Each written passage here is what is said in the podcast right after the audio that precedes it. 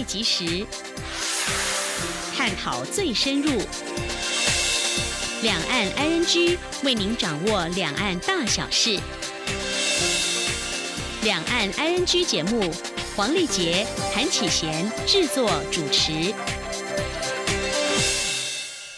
各位听众您好，我是黄丽杰，我是韩启贤。今天是二零一九年十二月十二号星期四，欢迎收听每周一到周五的两岸安居节目，六十分钟为您掌握两岸最硬的焦点新闻，还有交流互动。今天节目当中，稍后先来关心新闻，重点包括人头协会假两岸交流真观光，内政部将会全面进行清查。台商回流今天再添两岸累积投资金额逼近七千一百亿元，韩阵营批经济锁国，经济部指出今年。年出口经济优于韩国，还有新加坡。台积电一夫当关，台股今天大涨一百三十五点。远航无预警在今天宣布明天停止飞航营运。陈吉迈表示，确保运能、旅客还有劳工权益。二零二零大选，苏贞昌说还在投票就开票是严重错误，不准再犯。境外资金乱大选，苏贞昌表示会痛加打击。关线新闻过后，今天的话题安居，我们来关注中国大陆公布对台二十条措施引发的关注和质疑，以及在中国大陆工作和居住的台湾民众，明年起将参加中国大陆的社会保险，可能出现双重保险等问题，中国大陆有哪些说法？另外，对于美国国会众议院通过二零一九年维吾尔人权政策法案以及新疆再教营的人权状况，中国大陆有哪些回应？稍稍后我们将访问中央社驻北京记者周慧颖带第一手的采访观察。另外，今天节目当中。呢，也要跟你聊的是，谈到这个过生日啊，嗯，在台湾有一名老爸呢，他竟然是百无禁忌，乐见孩子呢仿着告别式来祝寿。那么有人呢是因为被整而哭笑不得，像寿星怎么样遭人设计上演这个掳人的鼠？另外上餐馆庆生，为什么很害怕店家热情庆祝呢？稍告诉您。好，接下来我们现在关心今天的重点新闻，轻松掌握的新闻 I N G。民间社团涉嫌以两岸短期专业交流名义协助中国公务员非法来台，检方已经查扣相关市政，进一步调查。内政部次长陈宗彦今天十二号表示，移民署二零一七年即掌握这个社团两岸交流有异样，并回报国安单位调查，未来将全面清查国内的人民团体的交流情况是否也有异状。以下记者王维平的报道。新北市水资源经济发展协会等机构疑似勾结国内旅行社，让中国公务员假借短期专业交流名义来台非法观光，其中可能有中国统战部的官员。检方已经侦讯相关人士，且查扣市政，进一步调查。对此，内政部次长陈宗彦十二号在行政院表示，移民署二零一七年时就掌握新北市水资源经济发展协会两岸交流有异样，随后回报国安团队处理。他表示，此案爆发后，内政部将全面清查国内的人民团体，如协会、学会、社团等组织两岸交流的情况。陈宗彦说：“但是我们都一直有持续去注意到。”啊，这个这种异常的行为，我我们会再特别去注意，还是是不是还有其他的类似的协会社团啊，有这种异常的状状况。至于清查结果何时出炉，陈宗彦表示，台湾人民团体数量众多，需要时间比对资料，而如果要调查团体背后的金流，也需要跨国合作，并非内政部能够独立处理。针对媒体质疑，既然二零一七年就发现异样，为何今年才处理？陈宗彦表示，内政部一直都有掌握，回报后由国安团队调查，他不便透露太多细节。中央广播电台记者王威婷采访报道。经济部投资台湾事业所今天举行欢迎台商回台投资方案第四十六次的联审会议，通过晨风光电、继茂橡胶工业扩大投资等两家台商投资案，一共投资超过新台币十九亿元，新增产线，带来大约一百三十个就业机会。累计今年已经有一百六十家台商响应这个方案，投资超过七千零九十七亿元。经济部指出，晨风光电浙江厂原本预计二零一八年中投产，不料美中贸易战开打，面板产业整体供应链大受冲击，现有及潜在客群都要求转到台湾生产，打乱两岸产能的配置。因此，为了应应急单需求，陈峰决定投资超过三亿元在现有台中厂还有新竹新厂增设智慧化的产线，新建无尘室。而另一家技贸橡胶工业，为了降低贸易战高关税冲击，应应客户要求，将产线移回台湾，因而规划投入超过十六亿元，在张滨工业区扩建生产基地，导入自动化设备，提升制程能力，掌握台湾上下游资源完整优势，发展高附加价值商机。国民党总统候选韩国瑜办公室以 FTA 覆盖率不及其他国家来批评台湾经济锁国，并主张要重新协商 A 克法才能避免。经济部今天十号发布新闻稿回应，我国为民主自由开放经济体，今年出口表现、经济成长都优于韩国、新加坡，对美出口更创历史新高，代表台湾不会经济锁国，更不会把经济发展只锁在同一国。至于 A 克法，经济部表示，目前仍在执行协议中没有十年到期的规定，且我方也没有收到中方任何通。是要终止条款的讯息，不了解韩阵营要重新协商的用意。若要进一步签署曾引发太阳花学运的服贸协定，或谈判可能冲击国内市场货贸协定，建议韩国瑜可向社会清楚说明。华府乔治华盛顿大学西格尔亚洲研究中心十一号举办研讨会，针对台湾总统大选进行讨论。前美国在台协会理事主席卜瑞哲分析台湾大选，指出，如果总统蔡英文连任，将持续在美中之间寻求平衡；如果国民党提名人韩国瑜当选，则必须向美方保证会务实看待中国对台湾的挑战。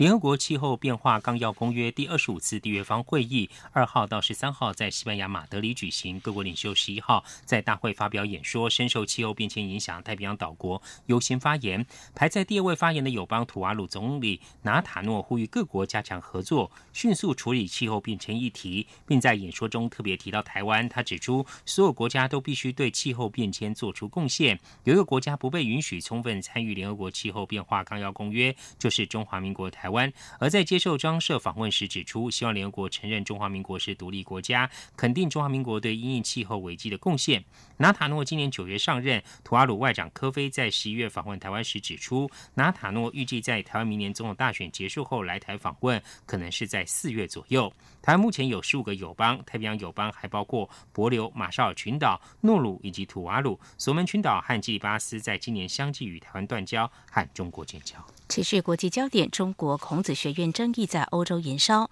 比利时布鲁塞尔和语自由大学十一号宣布，明年九月终止合作。但更早之前，法国、荷兰和瑞典等欧洲多国院校已经关闭孔子学院。英国一个委员会也发报告示警。中国二零零四年在南韩首尔开办第一间孔子学院以来，根据孔子学院总部国家汉办网站的数据，目前全球有五百三十五。所孔子学院，欧洲一百八十四所，是五大洲最多；其次是美洲有一百四十三所，亚洲一百二十七所，非洲六十一所，以及大洋洲二十所。在政府大手笔资助下，中国放眼要二零二零年把全球孔子学院扩张到一千所，要以他所谓的孔子革命来应应海外在学习华语上的需求。但过去十年来，孔子学院日益受到西方政府放大检视其和间谍。活动间关联的指控。根据人权观察，在二零一九年关于中国的报告当中说，孔子学院是中国政府的延伸，根据政治因素审查课程素材的某些主题跟观点，招聘人员时也会将政治忠诚纳入考量。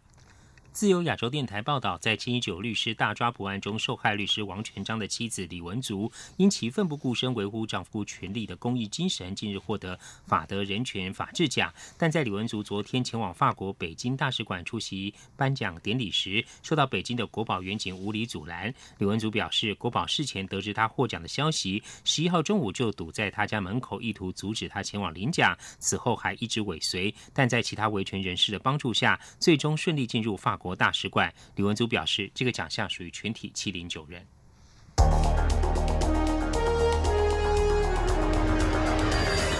最敏锐的新闻嗅觉，延伸您的视野，让您听到最硬的两岸焦点。连线访问这次随团出访的央广记者王维婷。是的，今天在大陆福建平潭举办了一场两岸关系研讨会，对世界经济与亚洲会产生哪些影响呢？其中五百个是感染艾滋病的孩童，那分散在呃广东。从政经情势分析。两岸交流观察到新闻现场直击，两岸 ING 有最多元的声音、多面向的观点以及最专业的剖析，请收听每周一到周五晚间六点到七点，由中央广播电台新闻部黄丽杰、韩启贤制作主持的《两岸 ING》。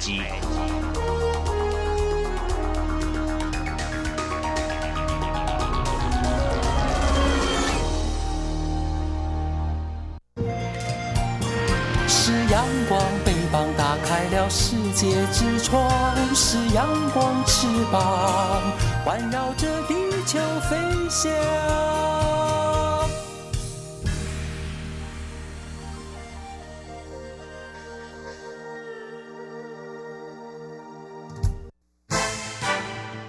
轻松掌握的新闻，ING。政治焦点：蔡英文总统之前宣布研议成立数位部会，将整合各部门设立文化、资讯、资安、电信、网络及传播五大领域的数位主管机关。行政院副院长陈其迈今天表示，数位部会涉及跨领域各部会的政策协调，行政院预计明年开始启动相关组织调整工作。二零二零大选将至，行政院长孙昌今天十二号在行政院会表示，去年底九合一大选选务的缺失不准再犯，尤其有人还在投票就已经开票的情况，这是无法容忍的错误。孙昌要求中选会务必要做好二零二零大选的选务规划。请听记者王维婷的报道。中选会十二号在行政院会报告第十五任总统、副总统及第十届立法委员选举选务工作筹办情形。中选会指出，去年九合一选举的选务有三大问题，包括投票民众大排长龙、边投票边开票，以及完成开票时间过晚。中选会表示，为了避免上述问题再次发生，明年二零二零大选的应应对策，分别是调降每个投票所的选举人数，增设一千三百四十个投开票所，总投开票所达到一万七千两百二十六所，增加圈票时的遮屏四到六个，并设立中央选务指挥及应变中心、调查局与警政署等八个相关单位进驻提供协助等。行政院长苏贞昌也在会中表示，去年发生的严重错误不能再犯，例如民众还在投票就已经开票，这是无法容忍的错误。行政院发言人古勒斯尤达卡转述说：“其实院长今天特别强调的就是民主得来不易，选举得来不易，这是一个院长念兹在兹一个很重要的精神，也基于此。”在这样的前提之下，我们希望选举可以顺利的完成。去年发生的错误是严重的错误，不准再犯，也不能再犯。例如，都还有人在投票的时候已经进行开票，这是无法容忍的错误。所以，院长在今天也特别的再提醒中选会。苏贞昌表示，距离明年总统、副总统及立委选举只剩下三十天，民主与选举得来不易，希望选举可以顺利完成。他已多次提醒中选会，谨记去年九合一大选的教训，务必完善各项选务规划及临场应变。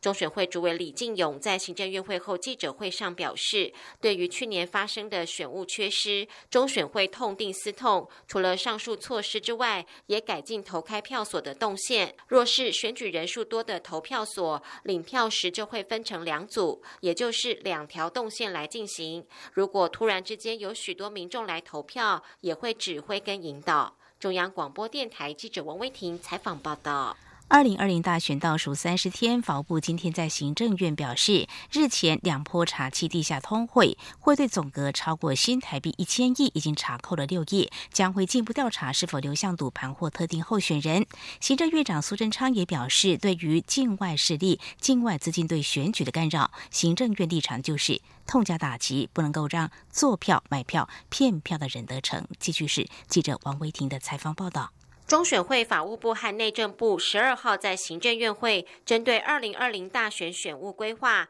查会和选举治安维护等事宜进行报告。法务部报告指出，本次选举有五大查查重点，包括严查贿选、防治暴力、境外资金、选举赌盘和假讯息。在阻绝境外资金方面，地检署分别在七月到九月、十一月到十二月两度查缉地下通汇，共查缉六十六案，涉案两百七十九人，羁押六人，汇兑总额一千零一十二亿三千七百四十六万元，查扣冻结犯罪所得六亿一千八百四十四万元，币别包括港币、美金、缅甸币、新加坡币和六笔不动产。会兑地点来自上海、东莞、珠海、香港、印尼、越南等地。行政院长苏贞昌在院会表示，选举是选贤与能，要选出好人。因此，对于犯罪行为、境外势力还有境外资金对选举的干扰，政府的立场就是痛加打击。行政院发言人古洛斯尤达卡转述说。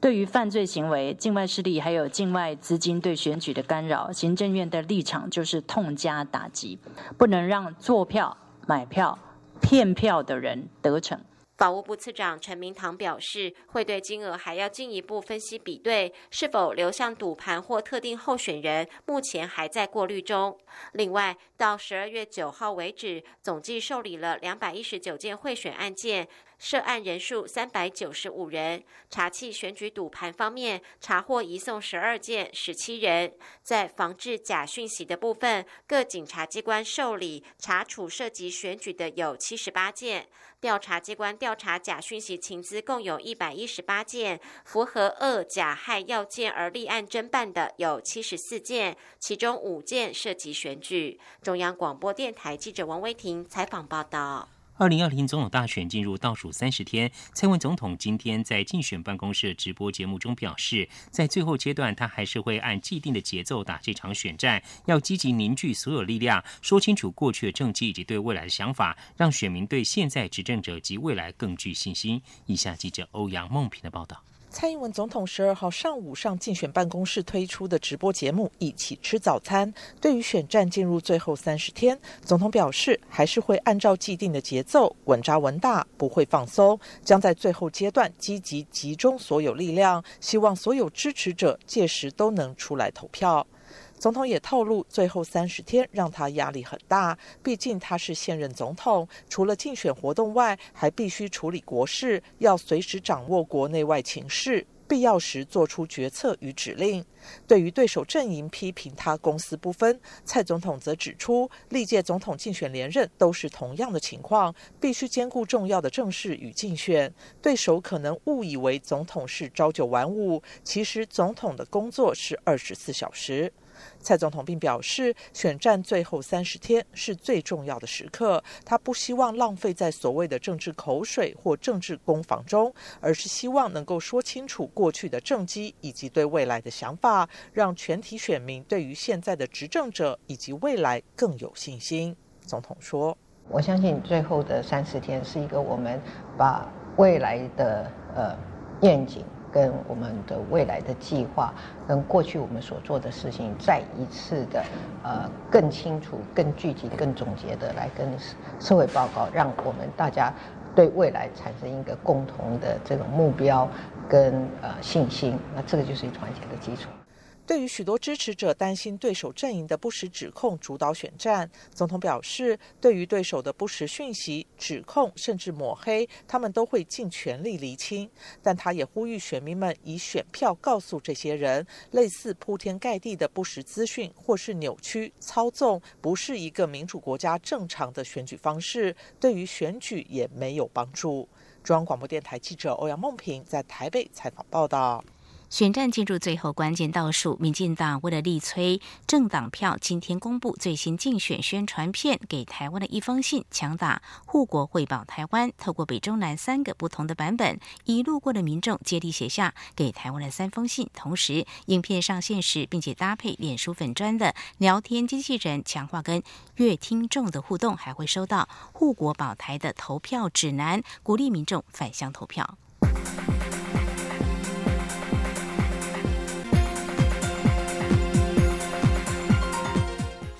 国民党总统参选韩国瑜妻子李佳芬正在美国东岸访问，位于西岸洛杉矶之者十一号举行记者会，宣布十五号李佳芬到洛杉矶时将举行规模两千人的造势活动。国民党总统候选人韩国瑜强打能源政见，主张有条件重启核四。韩阵营今天举行记者会，批评蔡政府的能源政策错误，花费新台币五兆元发展再生能源，却导致缺电危机。年轻人每年更将多付一万多元的电费，如果是四口之家的家庭，电费支出更多达五万元。国民党总统候选韩国瑜向支持者喊出，接到民调电话时表态唯一支持蔡英文。近来几份民调都显示韩国瑜与蔡英文总统的差距越来越大。对此，韩国瑜竞选总部发言人王浅秋今天表示，这在意料之中。他们原本以为差距会更大。请听记者刘品希的报道。国民党总统候选人韩国瑜认为民调遭到操作，因此日前向支持者喊话。接到民调电话时，喊出唯一支持蔡英文，让民进党测不到真实的民调。根据近来几份媒体民调，两人的差距持续扩大。自由时报的最新民调则显示，蔡韩两人的支持度扩大为三十八个百分点。对此，韩国瑜竞选总部总发言人王浅秋十二号受访时表示。现在的民调差距本来就在意料之中，他们原本还以为差距会更大，相关数字就作为参考。他并透露，在韩国瑜呼吁支持者接到民调电话，喊出唯一支持蔡英文前，根据国民党内部所做的民调，蔡韩两人差距不大。他说：“所以这个民调数据的差距本来就是意料之中，我们还以为会更大呢。”所以基本上，它就是一个现在的参考的目前的方向。但是我们内部仍然深具信心。那么至于你说国民党内部的民调，跟其实我们在当初喊出大家投票策略之前，我们的差距本来就是没有没有很大的，而且我们目前是充满了信心，的确是迈向胜选。媒体询问是否担心蔡韩民调差距越来越大，将难以拉抬区域立委的选情。王浅秋说：“地方绅士从来不是依靠民调为生，他认为民调与地方选情必须脱钩看待。他相信整个竞选团队重新整军，在全台跑透透后，可以把各地的人气与热度拉回来。”王浅秋并表示。不表态的隐性选民的确有增加的情况，其中很多是尚未做出决定的选民。他们接下来会透过论述各项政见，极力争取这些不表态选民的支持。韩国瑜十二号下午则是赴云林北港朝天宫参拜，会后接受媒体联访。对于云林已经延烧一个月的花生之乱，韩国瑜表示。农委会好像希望农民不快乐，他不解为何农委会主委陈吉仲管制农产品时，引发农民骂声不断。例如前阵子高丽菜量产，却又进口一堆高丽菜，现在花生也是一样。他批评农委会不应该把自己的角色变成花钱部，只要遇到农民损失，就发一笔钱请农民闭嘴，这是不对的。农民不怕吃苦，只希望有一个稳定的通路、合理的利润。希望农委会能够改变政策。央广记者刘品熙的采访报道。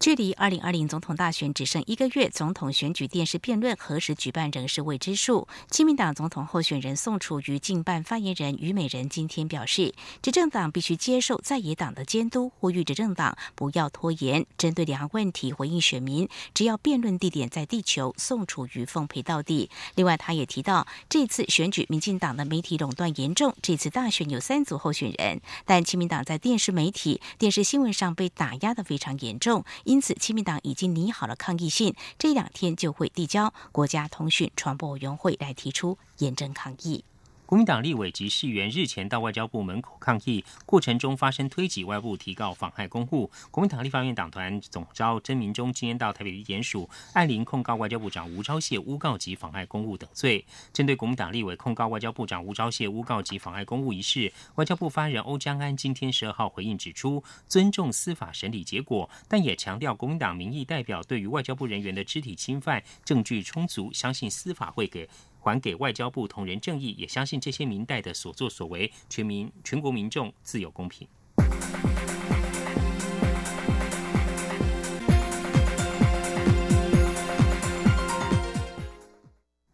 继续采。焦点，台积电股价大涨，带动指数向上冲。台北股市今天开高走高，盘中一度进逼一万一千九百点的大关，收盘大涨一百三十五点六五点，涨幅百分之一点一六，收在一万一千八百三十六点四二点，成交值新台币一千五百零八点七一亿元。台积电表现一夫当关，贡献指数涨点超过百点，中场是收在三百三十一点五元，涨幅百分之三点九二，成交量超过。五点二万张，大力光收四千八百零五元，涨了百分之二点六七；红海收九十一元，跌了百分之零点三三。另外来关心，远东航空公司宣布，因为长期营运亏损、资金筹措困难，将于十三号起停止一切飞航营运。行政院副院长陈其迈今天十号表示，对于远航营运状况，交通部和民航局都有掌握。行政院已经听取交通部初步报告和应变计划，同时和劳动部联系，务必要确保运能、旅客权益和劳工权益。远东航空因为长期营运亏损，十三号起停止一切飞航营运，但因为没有在六十天前提报，违反大量解雇劳工保护法。台北市劳动局长赖香林今天表示，将提报劳动部限制负责人张刚伟出国。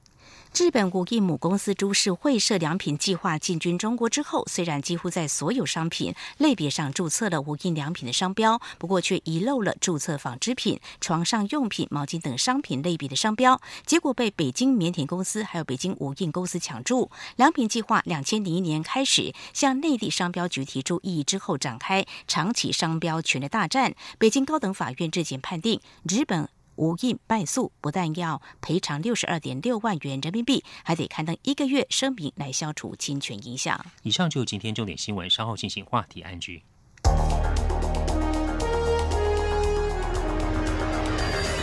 最敏锐的新闻嗅觉，延伸您的视野，让您听到最硬的两岸焦点。连线访问这次随团出访的央广记者王维婷。是的，今天在大陆福建平潭举办了一场两岸关系研讨会，对世界经济与亚洲会产生哪些影响呢？其中五百个是感染艾滋病的孩童，那分散在呃广东。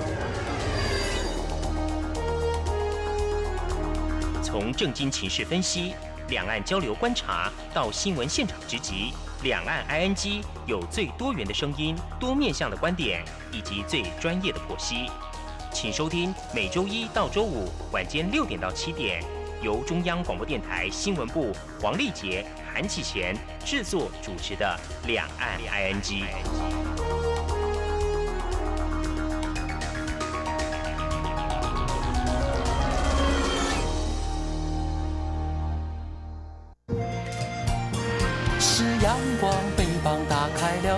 界之窗；是阳光，翅膀环绕着地球飞翔。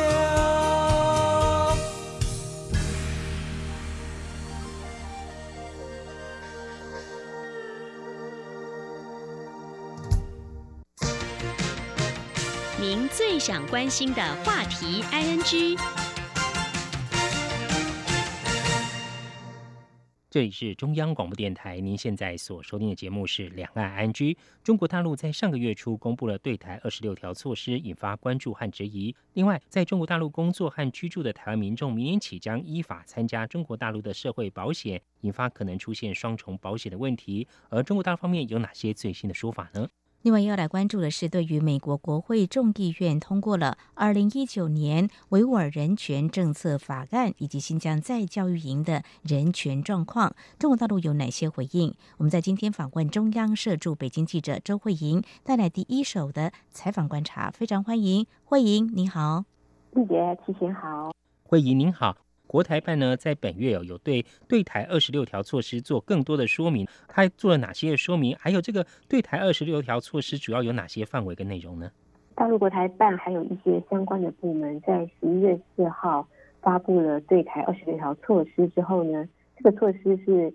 他们从十一月四号发布到十二月的上旬这段期间呢，国台办其实多次利用他们的例行记者会，透过答问的方式呢。就向外界说明这些措施的一些方向，还有具体的做法。那比较特别的是呢，十二月十一跟十二月二十五呢，国家办要利用这两天来呃进行两场新闻，就是针对这个二十六条措施的一个专题记者会，这是比较少见的。因为这两天其实本来是国家办例行记者会的时间，显见的呢，就是大陆官方他非常的希望，就是外界，但是台湾了，就是对这二十六条措施有更进一步的了解。那十一号当天的记者会当中呢，除了台办经济局的副局长陈金华之外呢，也有包括就是中国大陆国家发改委，还有科技部一些相关的官员出席，那针对媒体的解提问做了解答。根据中国大陆官方自己归纳出来的一些说法呢，他们觉得说这个二十六条措施呢，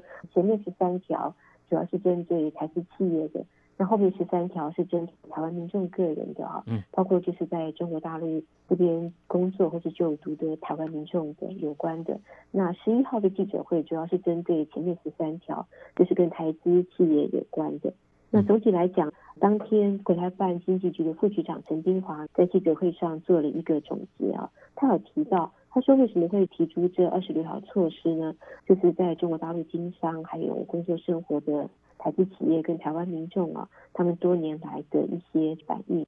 我们知道，就是大陆官方在十一月四号公布这二十六条措施的时候呢，他们强调就是说呢，不论是对台资企业或是台湾民众个人。这些措施呢，他们强调是同等待遇，他们就说，就是让台资企业跟台湾民众个人在分享中国大陆发展机遇的时候。可以跟大陆的企业还有大陆的民众呢享受同等的待遇。嗯哼，非常谢谢慧莹带给我们。就在昨天的时候呢，中国大陆那么国台办呢特别针对在上个月所提出对台二十六条措施，那么对于台资企业在中国大陆的投资经营，还有台湾的民众在中国大陆的就学还有工作相关的一些措施，那么有一些最新的说法。不过对台二十六条措施。其实这阵子呢，是引发外界有认为是介入台湾选举等等质疑。在国台办的记者会当中，他们有哪些回应跟说法呢？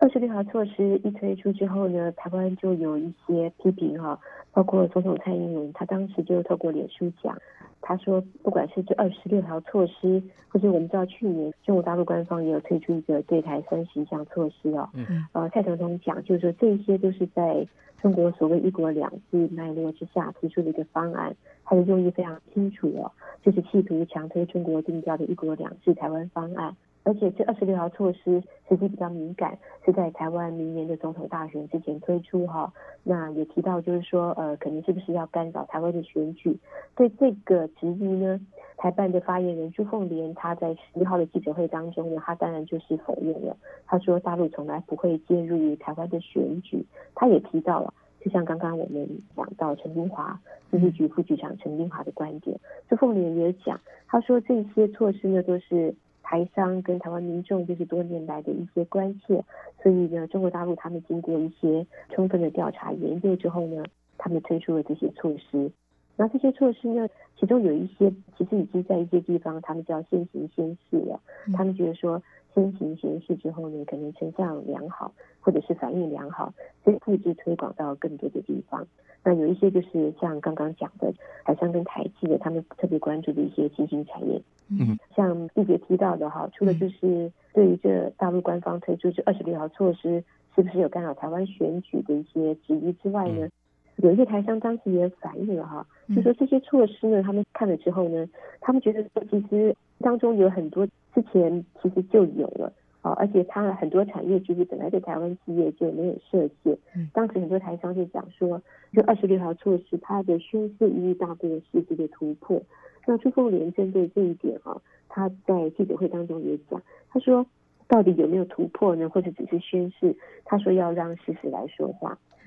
这条措施是不是如中国大陆官方宣传这样子，或是如就是外界的一些质疑啊？我觉得确实是需要时间来检验。嗯，非常谢谢慧莹的说明。慧莹刚刚有提到，蔡总统之前呢是有提出对于中国大陆提出的对台三十项措施，还有二十六条措施，指出啊是中国所谓“一国两制”脉络下提出的方案，就是企图强推中国定调的一国两制台湾方案。而蔡总统也强调说，我们的态度很坚定哦，意图影响大选，逼迫台湾人民接受一国两制。答案只有三个字：不可能。另外，陆会表示。二十六条措施是去年三十一项措施的延伸扩大，名为“会台实则立中”的本质不变。会议另外在这场记者会中，国台办对于这二十六号措施还有做哪些说明，或者是有哪些内容受到媒体关注呢？对，其中一个就是有关于台湾的商品输入，就是中国大陆的一个通关的问题啊。嗯。有绿媒就提出了这个问题。那国台办经济局的副局长陈明华，他是讲啊，他说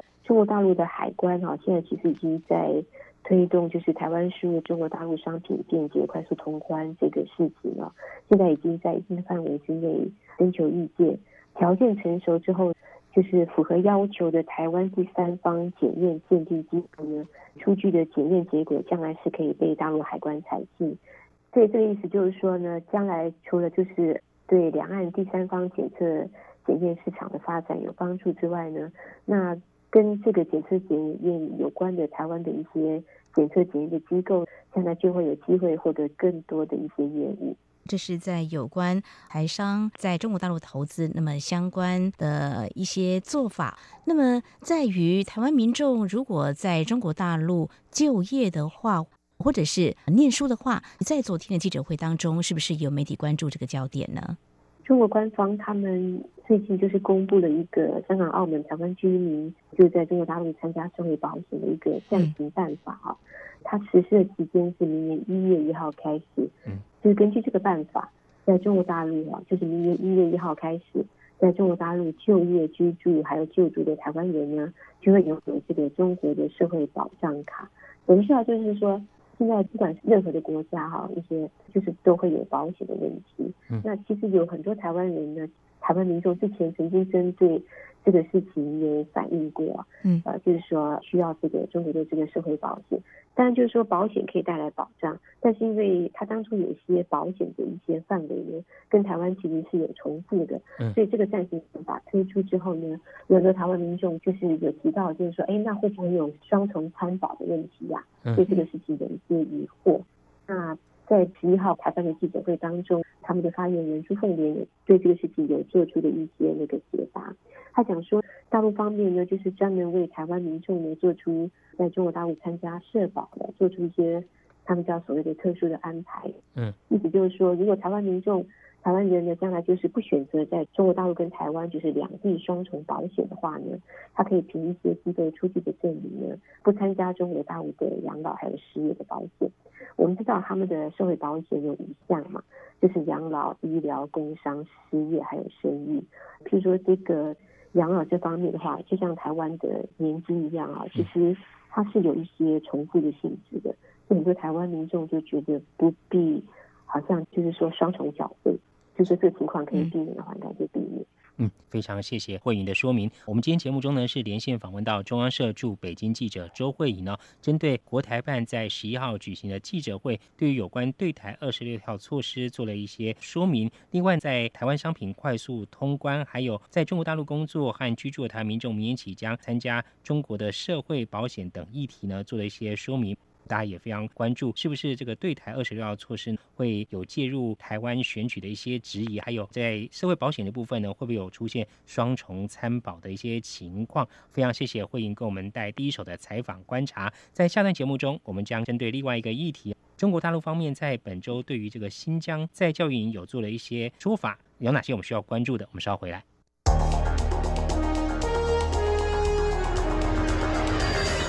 最敏锐的新闻嗅觉，延伸您的视野，让您听到最硬的两岸焦点。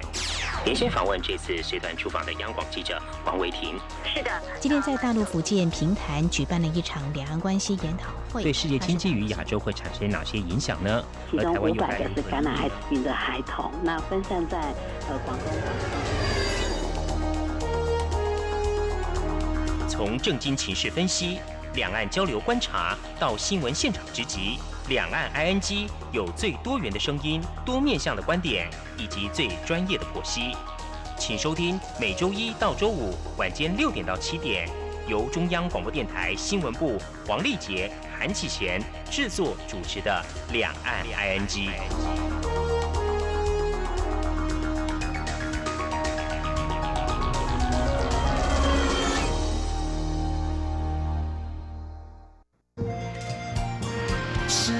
光，翅膀打开了世界之窗是阳光翅膀，环绕着地球飞翔。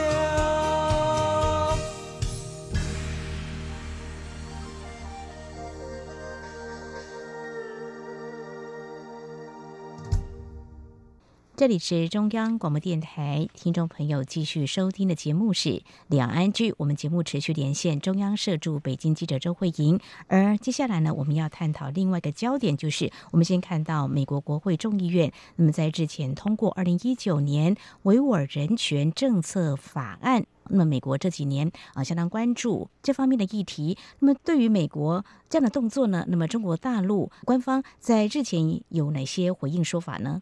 美国众议院通过二零一九年维吾尔人权政策法案之后呢，中国大陆官方其实就立即做了反应，就如同香港民主跟人权法案一样，他们就是表达强烈的愤慨跟坚决的反对。那另外一个值得注意的事情呢，是在十二月九号这一天，国务院新闻办公室他们举行了一场记者会，就是说明这个新疆的问题。当天参加新疆记者会说明的是。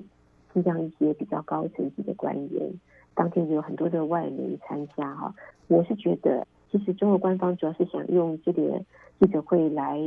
以他们的立场呢，是他们要来释疑，就是说对外面对外界解释新疆的一些的状况。那因为在这个记者会之前，他们透过他们的英文电视台呢，就是 CGTN 呢，他们有公布两次他们最新制作的有关新疆的纪录片。它纪录片的内容就是，就是这几年呢，就新疆发生的一些事情。那只有中国官方的观点呢，就是一些所谓新疆极端分子的一些恐怖暴力的袭击。那当中有一些非常血腥的画面呢，其实是之前都没有公布的。慧莹，对于这个影片，还有目前新疆在教育营的一些情况，中国大陆官方有什么样的说法呢？是我们知道外媒其实一直都有在报道，新疆在教育营呢，就是他们说这个关押的人数就是高达上百万人，但是究竟是多少人，从来都不知道。当天就是有美国媒体有问到这个问题啊，我们刚才提到就是他们的新疆官员，他是新疆维吾尔自治区中共党委副书记。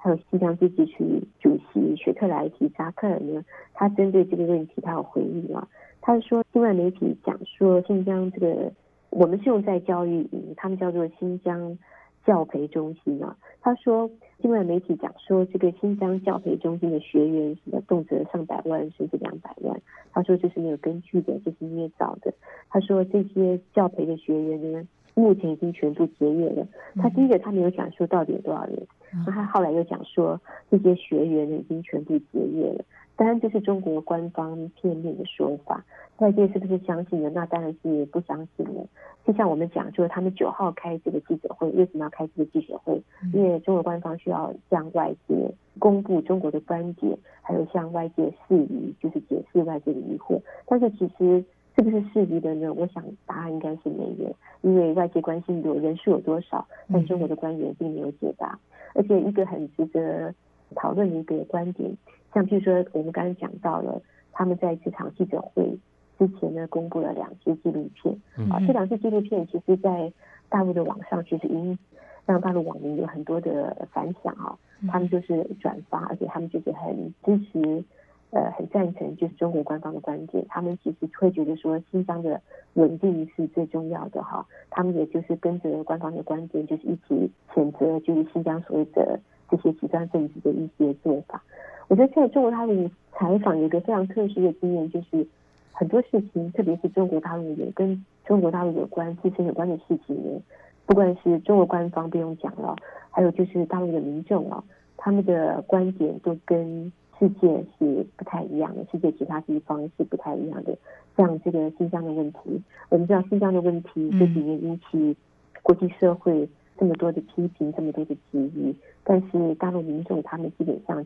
跟着官方的口径，就是觉得新疆就是有人在制造问题，在制造暴乱。那官方做的一些所作所为呢？是对的，因为新疆的稳定呢是重于一切的。其实不光是新疆的稳定是重于一切，那就是说全中国的稳定它就是重于一切。那就是根据中国官方的说法，因为他们的一些反恐防暴的做法，新疆三年来呢其实都是相对平静的，就是跟前几年比较。嗯。非常谢谢慧英带给我们您的采访观察。那么，在我们关注呃美国国会众议院通过二零一九年维吾尔人权政策法案，那么还有新疆在教育营人权状况的同时，在十二月九号的时候，那么中共新疆官员特别召开了记者会，那么对外说明相关的。外界一些质疑啊，那么现在在教育营，他说这些教育营学员就即将结业，那么后续会关闭这个在教育营吗？还是说啊有什么样的动作呢？是不是有对这方面做一些说明？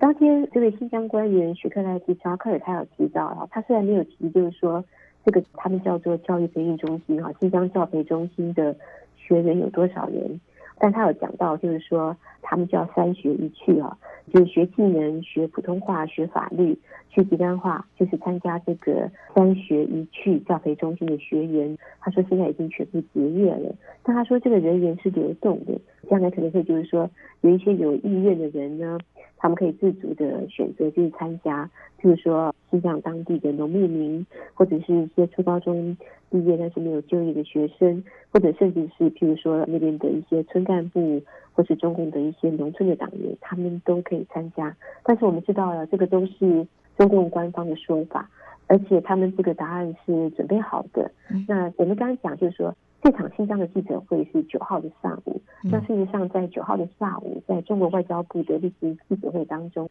外交部的发言人华春莹，他是回应陆媒的时候，他有提到了，因为陆媒在外交部的记者会，他有问到哈，嗯，为什么西方主流媒体这几年就是一直报道新疆的情况，但是对于中国官方，我们刚才讲到发布的那两支纪录片哈，一年纪录片却没有做一些。就在中国看来，应该有的报道。那这个路媒就是用那个选择性的失语，还有沉默来形容了。那华春莹也做了一些表态，哈，他很有意思，他就是当场点名一些媒体，美国的一些媒体，还有就是西方社会一些媒体。他说：“你们为什么不报道这个事情？你们能不能坦率的告诉我，你们为什么没有报道？”是他的原话。他说：“当新疆的事实跟真相展现在面前的时候，你们避之唯恐不及。”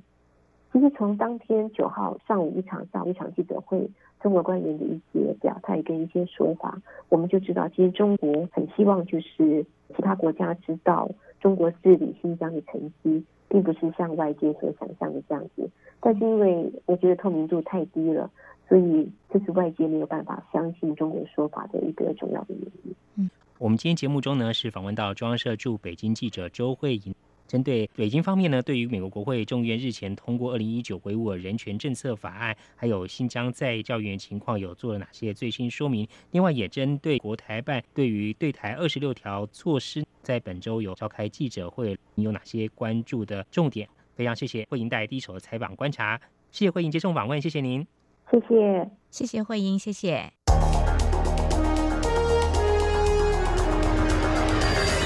最敏锐的新闻嗅觉，延伸您的视野，让您听到最硬的两岸焦点。连线访问这次随团出访的央广记者黄维婷。是的，今天在大陆福建平潭举办了一场两岸关系研讨会，对世界经济与亚洲会产生哪些影响呢？其中五百个是感染艾滋病的孩童，那分散在呃广东。从正经情势分析。两岸交流观察到新闻现场直击，两岸 ING 有最多元的声音、多面向的观点以及最专业的剖析，请收听每周一到周五晚间六点到七点，由中央广播电台新闻部黄丽杰、韩启贤制作主持的《两岸 ING》。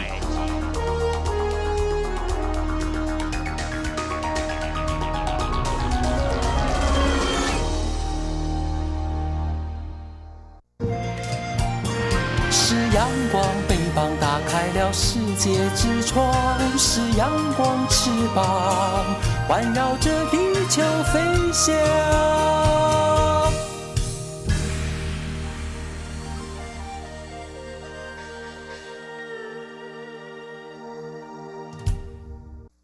挺新鲜的，最火的万象 ING。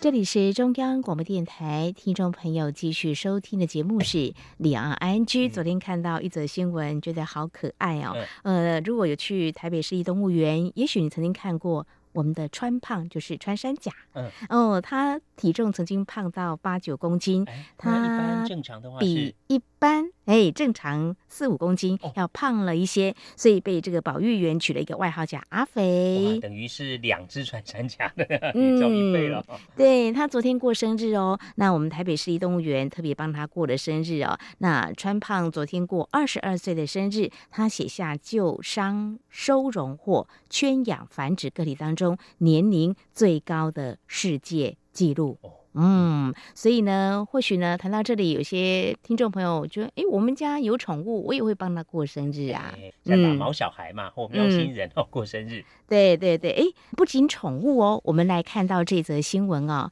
妹妹呢把姐姐呢。希望她做到这件事情，觉得姐姐是不是一时之间搞错了？因为她也要帮她家中的一个成员过生日，因为不在家，但是麻烦她妹妹。妹妹说：“姐姐是不是有点搞错了，写错了？因为她说要帮橡皮擦过生日，橡皮擦不是一个绰号，是铅笔写错了要擦掉的这个橡皮擦文具用品呢。哇，那一定是姐姐很喜欢这一个 用品哦。那是以这个出厂日期还是买的日期呢？应该是出厂日期吧。哦但想见呢，姐姐呢跟橡皮擦的感情非常好，因为在她的这个记事本当中还。特别标注在那天一定要帮橡皮擦过生 日，真的很喜欢。不过有嗯些哦时候，有人会想，我刚才想说，是不是姐姐啊想吃蛋糕？哦哦，借机 找个理由哦叫妹妹来买蛋糕，回去庆祝一下，接着可以吃蛋糕。不过她应该是真的很喜欢啦哈。嗯，也许吧。那妹妹可要问清楚了啊、好，这个感情非常好，我们看到这家子感情也非常的好。去年啊、呃有一位爸爸过生日啊，他的生日哇，真的是别开生面。但是呢，如果听下来，就会觉得。他每一年的生日 都过得很有意思哦。呃，这名住在花莲的网友就把他们家过生日的情形呢分享，就说他之前跟他四个儿子精心策划，帮他的先生庆祝四十五岁生日。小孩呢发挥创意，用十块钱铜板做成牌位，哦甚至用钞票做出骨灰坛、披麻跟伞。听到这里，有忌讳啊 对对，启贤说的，一般民众会觉得这个很晦气啊，怎么会这样子呢？但是他的先生哎，并没有觉得怎么样，还很开心说很好，哦比去年更有创意。我我觉得这也是一种鼓励啦，哈，就是小朋友他可能用心，可能每次嗯嗯不一样的一些想法哦。那这个父亲呢，爸爸呢也是百无禁忌啊。反正是呢，小朋友主要是这个心意了哈。没有错，听说前年的时候，他们的孩子用罐头塔来度过父亲节。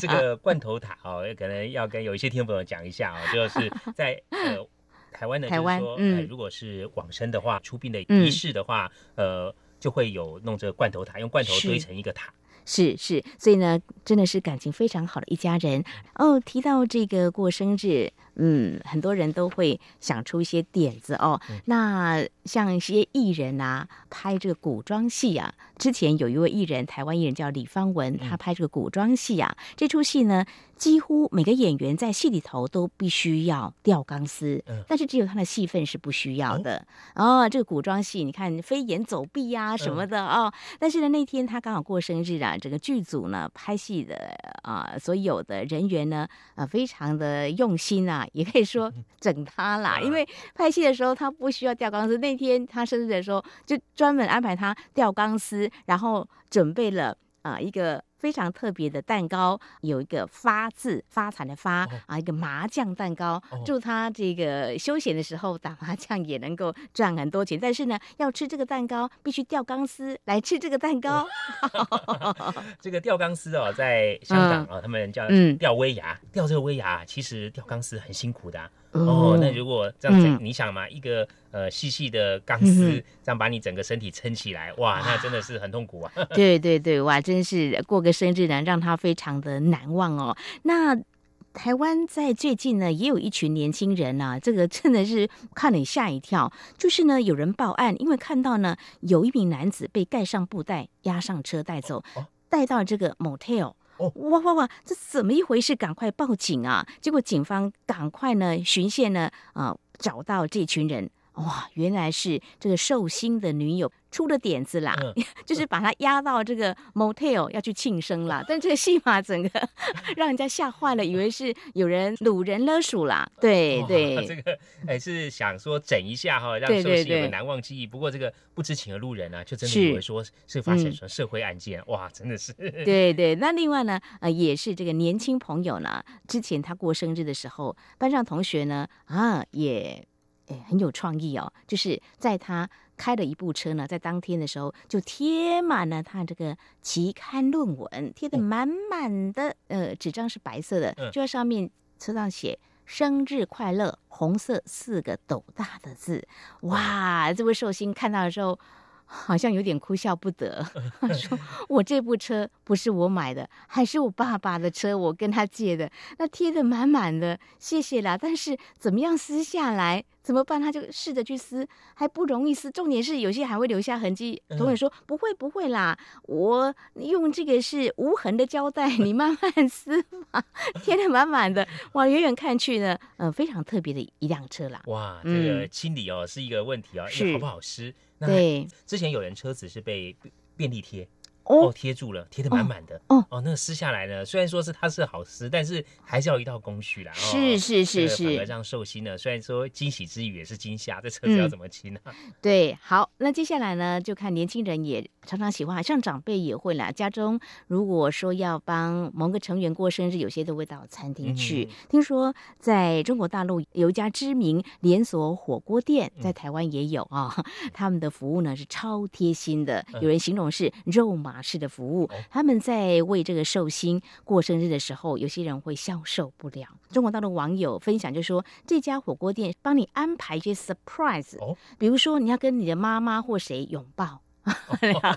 然后呢，还安排一个小竞赛的游戏。哦，那比如说，我们准备了啊，这个两碗面来看这个谁的吃面的速度比较快。另外还有才艺表演，就是让那个寿星呢啊，今天是主角就对的了。哦，万众瞩目，所有镁光灯的焦点。不过有些人可能想说比较低调，是，就是呃欢乐的过生日，比较轻松的气氛。如果这样，那有些人可能比较。不太喜欢站在第一线的话，那压力就很大了，所以就很尴尬了。所以呃，站在这个消费者立场、寿星的立场，虽然说建议这个店家不用这么的热情。这么肉麻式的服务，也许可以先询问一下。那等一下帮你一起过怎么样呢？先询问一下，如果对方好啊，也许他们正期待。有些人说这样就好，打个折扣，也许是个 能够呃让他们开心的过生日哦。所以呢，这是在今天节目当中呢，跟大家谈到这过生日，那么有非常特别的庆生的方式。好，节目尾声呢，要跟听众朋友们呼吁一下，目前呢，我们央广正举办一个活动哦，就是二零一九。华语节目满意度调查，只要填写就有机会抽中，像是穿戴式的空气清净机啊，或者是气泡水机啊，还有或者是央广二零二零的桌历等多项大奖哦。哎，这个活动呢就进行到十五号为止。那怎么样来填写呢？听众朋友，您可以赶快上央广的官网来填写，或者是来搜寻二零一九央广华语节目满意度调查。如果说听众朋友你上网比较不方便的话呢，您也可以写信到 a u d i e n c e 零一 at r t i 点 o r g 点 t w。再重复一次 a u d i e n c e 零一 at r t i 点 o r g 点 t w 来索取电子问卷。这个活动哦，呃，记得哦，直到十五号为止哦，欢迎大家踊跃参加，提供央广宝贵的意见。好，节目尾声呢，再和听众朋友呼吁一下，如果说听众朋友们对我们节目任何建议看法，非常欢迎利用以下管道来告诉我们：传统邮件寄到台湾台北市北安路五十五号两岸安居节目收；电子邮件信箱节目有两个，一个是 i n g at r t i 点 o r g 点 t w，另外一个是。QQ 信箱一四七四七一七四零零 at qq.com。同时，听众朋友，我们还可以透过 QQ 线上及时互动，QQ 码一四七四七一七四零零。另外，也非常欢迎听众朋友加入两岸安居的脸书粉丝团，在脸书的搜寻栏位上打上节目名称“两岸居”来搜寻，就可以连接到我们的页面了。好，那么这是今天节目，非常感谢听众朋友您的收听，祝福您，我们下次同时间空中再会，拜拜。